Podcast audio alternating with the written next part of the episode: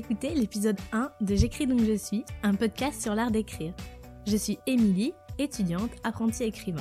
Je partage ici ma progression, mes découvertes et mon cheminement vers l'écriture. J'ai également créé un autre podcast littéraire, La Page Blanche, où je reçois des auteurs pour parler d'écriture. J'écris donc je suis est un podcast publié toutes les semaines et vous pouvez suivre son actualité ainsi que celle de mes autres podcasts sur le compte Instagram La Page Blanche-du-bas podcast. Dans ce premier épisode, je vais en profiter pour me présenter un peu plus, vous expliquer mon rapport à l'écriture et mon passif d'apprenti auteur. Vous pouvez vous abonner depuis votre plateforme d'écoute pour être notifié à la publication de chaque nouvel épisode. Si vous aimez ce podcast, vous pouvez me le dire en laissant une note et un avis sur Apple Podcast et en le partageant tout autour de vous. Bonne écoute Pour ce tout premier épisode, je vais simplement me présenter plus en détail, vous expliquer un peu mon parcours, ce que j'ai fait, pourquoi j'en suis arrivée là, à parler à mon mur derrière mon micro. Alors déjà, je suis vraiment euh, très très heureuse de lancer ce podcast qui est à la fois un, espace personnel et en même temps, je l'espère, un espace d'échange avec vous qui m'écoutez et que vous écriviez ou non d'ailleurs. Alors pour ceux qui ne me connaîtraient pas, je suis Émilie, Émilie Dezélienne de mon nom complet qui n'est pas le vrai. J'ai 26 ans, bientôt 27, oui, euh, je fais partie de ceux qui ne peuvent pas s'empêcher de dire bientôt euh, à quelques semaines de la date fatidique. Dans la vraie vie, même si pour le coup le podcast c'est vraiment devenu ma vraie vie à part entière, je suis étudiante. Enfin, pas vraiment, mais enfin quand même un peu. Je suis doctorante. Ce qui est vraiment chouette avec la thèse, c'est qu'on peut vraiment bosser sur le sujet qu'on veut et surtout on est libre. Cette liberté, elle peut faire peur, mais pour moi c'est vraiment la seule manière de travailler se gérer soi-même, n'avoir de compte à rendre à personne, ça, ça me parle vraiment. Et surtout, gros gros avantage d'être en thèse, c'est que euh, malgré le travail, ça me laisse du temps pour développer d'autres activités, d'autres projets.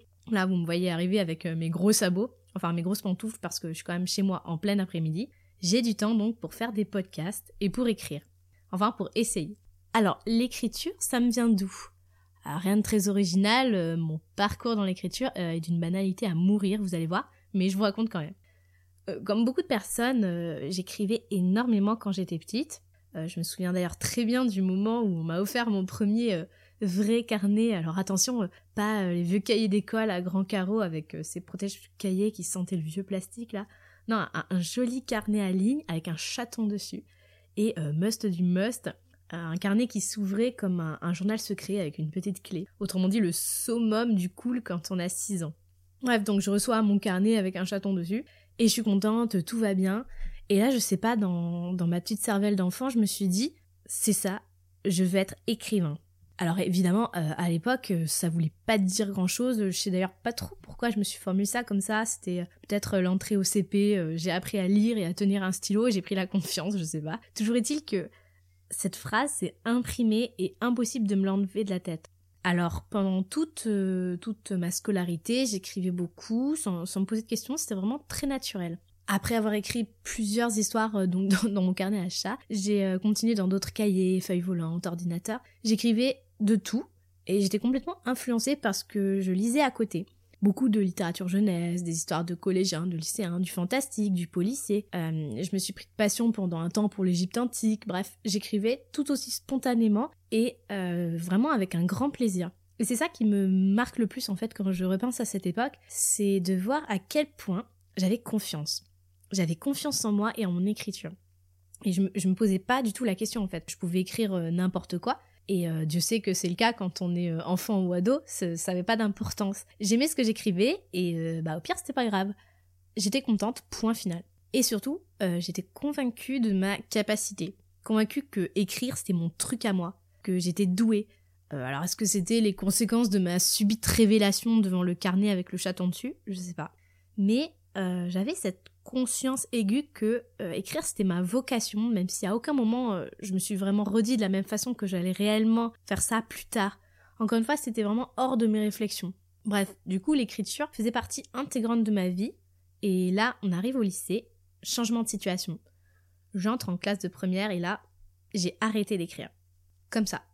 Du jour au lendemain. Aussi naturellement que je m'étais mise à écrire, j'ai arrêté.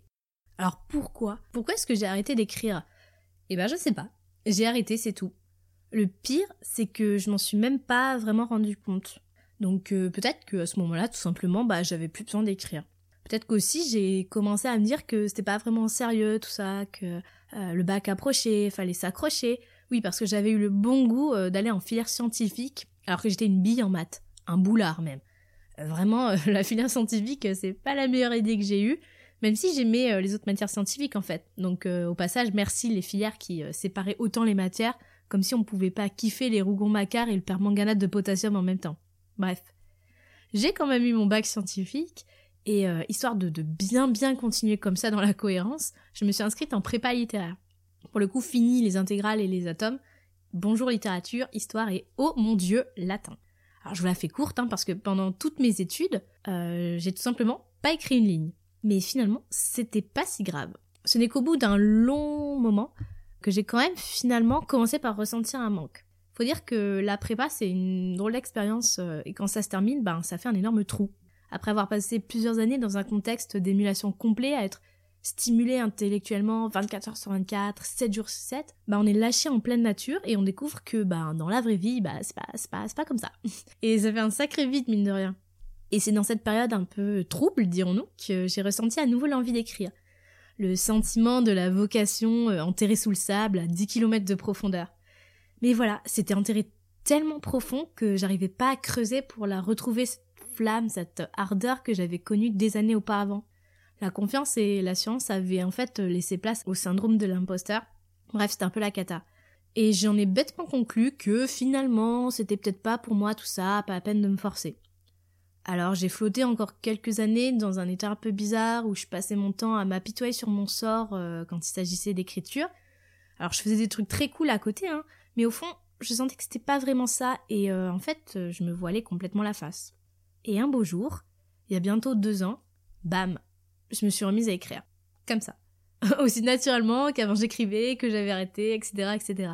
Il y a eu comme un, déclic, un truc venu du ventre, des tripes, je sais pas, une épiphanie de derrière les fagots, avec cette idée que la seule chose au monde que je voulais faire, c'était d'écrire, et bah qu'il fallait arrêter de tergiverser tout simplement. Donc j'ai mis un peu de temps, mais euh, ça a été radical. En une année, j'ai écrit trois manuscrits. Bon, presque trois. Euh, j'ai jamais complètement terminé le dernier, mais euh, l'intention en tout cas y était. Et ça a été très violent. Ouais, très violente parce que si j'avais brutalement retrouvé cette urgence d'écrire, eh ben j'avais pas retrouvé forcément ma confiance en moi. Et j'avais bêtement peur d'être nulle. Comme si on devenait un génie en un coup de stylo. Mais bon, j'aimais pas ce que j'écrivais, alors évidemment, on peut pas non plus adorer ce qu'on fait du premier coup, mais euh, là vraiment, je j'avais pas envie de, me relire, j'avais peur de trouver ça horrible. Alors j'écrivais, j'écrivais, j'écrivais. Euh, sans me retourner. Euh, et ça, ça a été aussi un, problème parce que ne pas se relire, ben, c'est faire seulement la moitié du chemin. Et je crois vraiment que finalement, écrire, c'est plus réécrire qu'autre chose. Et là, j'avais pas envie de me relire. Je préférais, voilà, ne pas m'arrêter et euh, ce qui fait que j'ai été très très productive d'un côté. Et j'ai découvert un truc assez cool d'ailleurs, c'est que plus on écrit, plus on arrive à écrire et plus on a envie. Plus c'est facile. Alors facile, ça dépend des jours, des phases et des moments. Euh, parfois ça vient tout seul euh, et le cerveau a l'impression d'exploser sous flux de mots qui dégoulinent. Et parfois c'est l'assèchement complet, le désert de Gobi, impossible d'aligner trois mots d'affilée. Donc j'étais productive d'un côté, mais de l'autre, eh ben, sans relecture, il n'y avait pas vraiment de travail d'écriture au sens propre. Bref, tout ça ne nous emmène pas très loin. Depuis, j'ai écrit un nombre incalculable de pitchs, eu des milliards d'idées, écrit des dizaines de scènes pour des dizaines de projets différents, sans prendre vraiment le temps de me poser véritablement pour en choisir un et un seul. Alors que je sais que ces différents projets sont viables. En tout cas, qui, je sais qu'ils méritent d'être creusés, d'être explorés. Et là, tout particulièrement, j'ai une idée qui me gratte depuis un bout de temps. Tout est là, tout est prêt. Du coup, je me suis dit que si je parlais de tout ça dans un podcast, peut-être que ça me permettrait de mettre les choses à plat, de prendre du recul et euh, de lutter contre mon principal problème dans la vie, j'ai nommé la page blanche.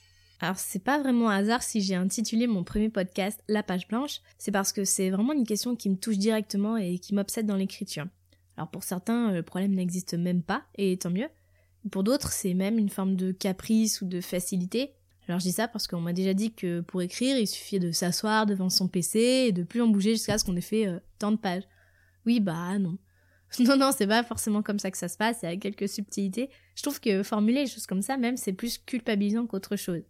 Et là, l'objectif avec ce podcast, c'est euh, justement de relâcher toute cette pression bête qu'on se met parfois, et plutôt que de désespérer de ne pas arriver à faire comme les autres, ou de ne pas arriver à faire comment les autres nous disent que c'est comme ça que ça se passe, eh bien, chercher plutôt à explorer ce qui ne va pas, pourquoi telle ou telle chose coince, ne fonctionne pas, parce qu'on est tous différents, on a tous nos passés, nos soucis, nos névroses, et chacun doit trouver sa voie propre et sa façon de faire.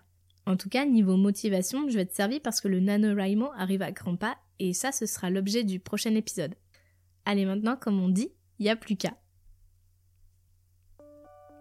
Merci d'avoir écouté cet épisode. Retrouvez-moi sur Instagram, at Emily pour continuer à discuter écriture. N'oubliez pas de vous abonner si le cœur vous en dit. Et sinon, on se retrouve la semaine prochaine pour un nouvel épisode de J'écris donc je suis.